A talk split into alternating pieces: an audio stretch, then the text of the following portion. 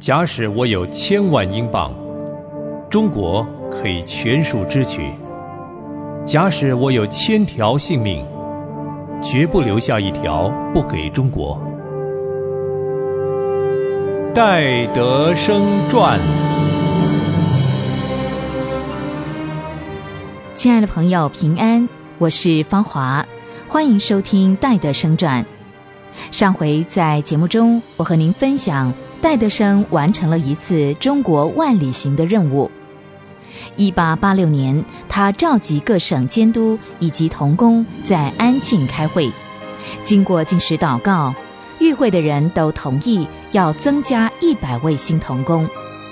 这项计划立刻引起了英国内地会的震惊，因为从来没有一个差会会做这样的计划。可是神是信实全能的。隔年，经过训练和筛选，他们就差派了一百零二位童工往中国去。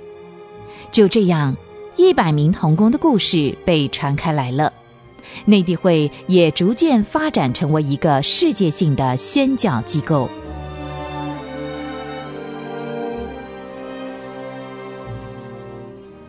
数年之后，戴德生足迹踏过了欧洲、大洋洲等地。有三十五位北欧的宣教士，在没有预先宣布的情况之下，来到上海听候差遣，并且从德国、澳洲以及新西兰等地都先后派出了宣教士来参与内地会的工作。不久，上海的中国委员会也成立了一个庞大的组织，远远的超过戴德生最初的预估。戴德生的属灵生命因着他的工作影响到全世界，戴德生的责任感和工作负担也不断的增加。不过，他的信心始终支持着他勇往直前。就这样，此时年届六十的戴德生将内地会的意向更为扩大，他展开了一个有系统的计划，遵行主的命令，传福音给万民听。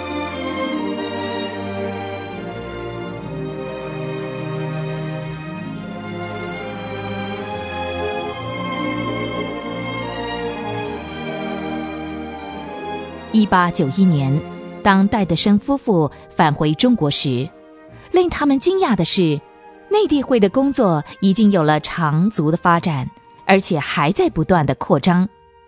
而中国福音的工作进展不仅止于内地会的差会而已。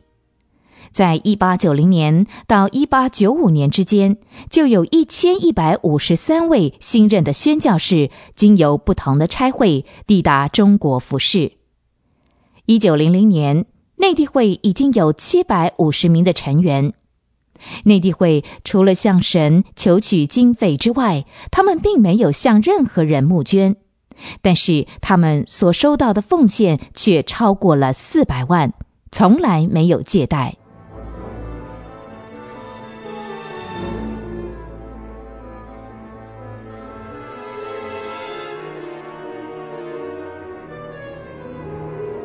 就在内地会准备有计划的展开新策略传福音的时候，义和团之乱爆发了。因着慈禧太后的掌权，那些狂热的义和团分子在全国各地带头起哄，带着宗教及爱国的情绪，誓言要赶走所有的洋鬼子。而这时，戴德生因为常年积劳成疾，在瑞士养病。不幸的消息接二连三的传来，暴乱、屠杀、藏匿的电报如雪片飞来，每一则的消息都令戴德生忧伤加重，他的精神和肉体变得越来越坏，直到不能承受的地步。他说：“啊，我不能看书，我不能祷告，甚至……”也不能思想，但我能信靠。在义和团动乱之际，当时的中国有上千人死亡，其中包括了五十八位内地会宣教士和他们二十一名孩子，还有无数的中国基督徒被杀。最后，动乱终于平息了。中国内地会的成员各自回到所属的宣教站，重新整顿，继续工作，并没有向当时的中国政府追讨任何的赔偿。这种饶恕的态度令人十分的敬佩，也为另一个传福音的新世纪奠定了良好的基础。正如有一位在义和团被杀的牧者所说的：“王国会衰亡，但主的教会永远不会消灭。”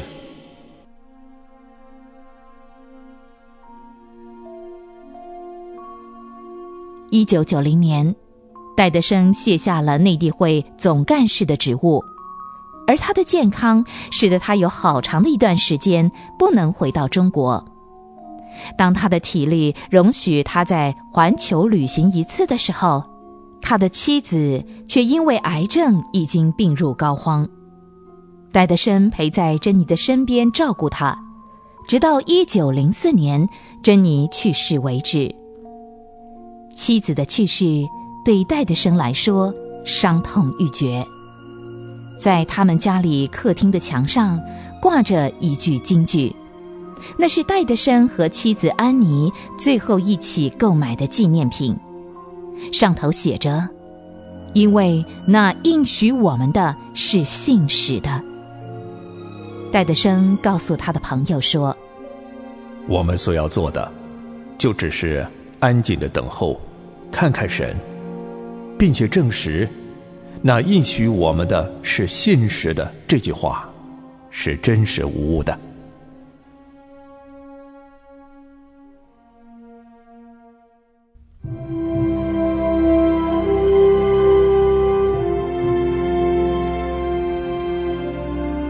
一九零五年，高龄七十三岁的戴德生，在儿子以及媳妇的陪伴之下。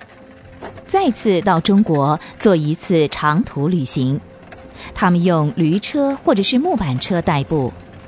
月复一月，他们搭乘这种交通工具，在中国北方穿梭在各乡各城，晚上就住宿在简陋的旅馆。有些所谓的旅馆只是一个偌大的休息间，他们还得跟其他的人共处一室。他们先后探访了戴德生所熟识的老地方，然后又进入湖南，一个戴德生从未去过的省份。戴德生每到一处，当地的中国人和宣教士都热情地欢迎他。他被称为是“敬爱的牧长”，中国人的挚友。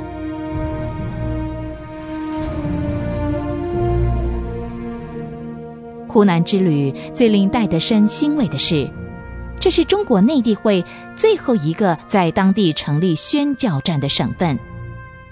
抵达长沙的时候，戴德生不禁想起多年前他们为进入这个省份传福音付上的努力和祷告。八九年前，这里根本没有宣教士可以逗留居住，如今这里已经有超过一百一十名的宣教士。分别来自十三个不同的差会，这样的进展实在是令人惊讶。一九零五年六月三号，长沙的宣教士为戴德生开了一个欢迎会。那天晚上，他的媳妇走到戴德生的房间去看他。我们敬爱的父亲就躺在床上，侧身挨着床边的一张椅子。椅子上点着一盏油灯，他的记事本是打开的，夹着的多封书信也是打开的。他很喜欢阅读书信。我把他的枕头拉好，然后在床边的矮凳坐下来。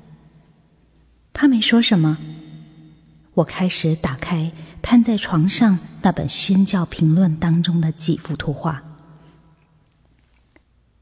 此时，父亲突然转过头来，抽搐了一下。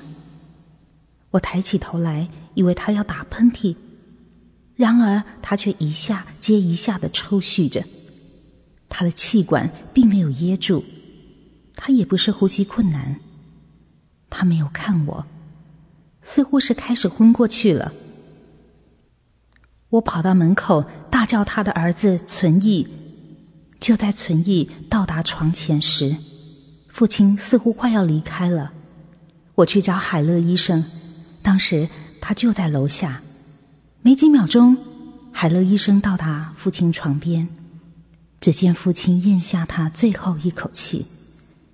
父亲并不是死去，而是快乐的、迅速的进入永远的生命。他的面容是那么的安详，多年的担子一下子都飞逝了，他疲累的皱纹也隐灭了，他像孩子般安详入睡，房间内一片不能言传的和平。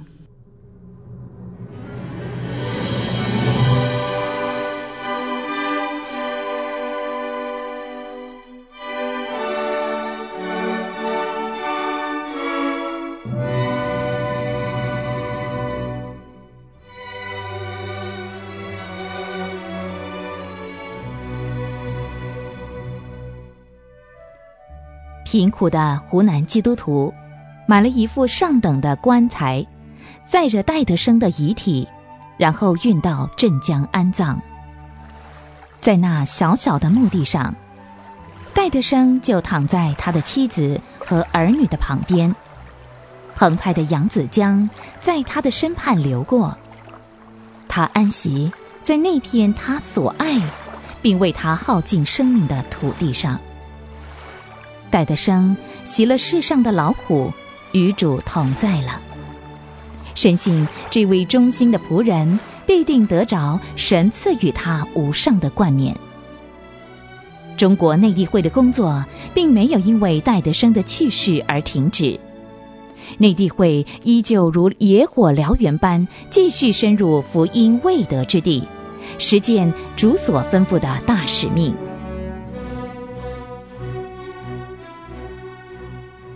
亲爱的朋友，《戴德生传》全剧播送完毕，感谢您的收听。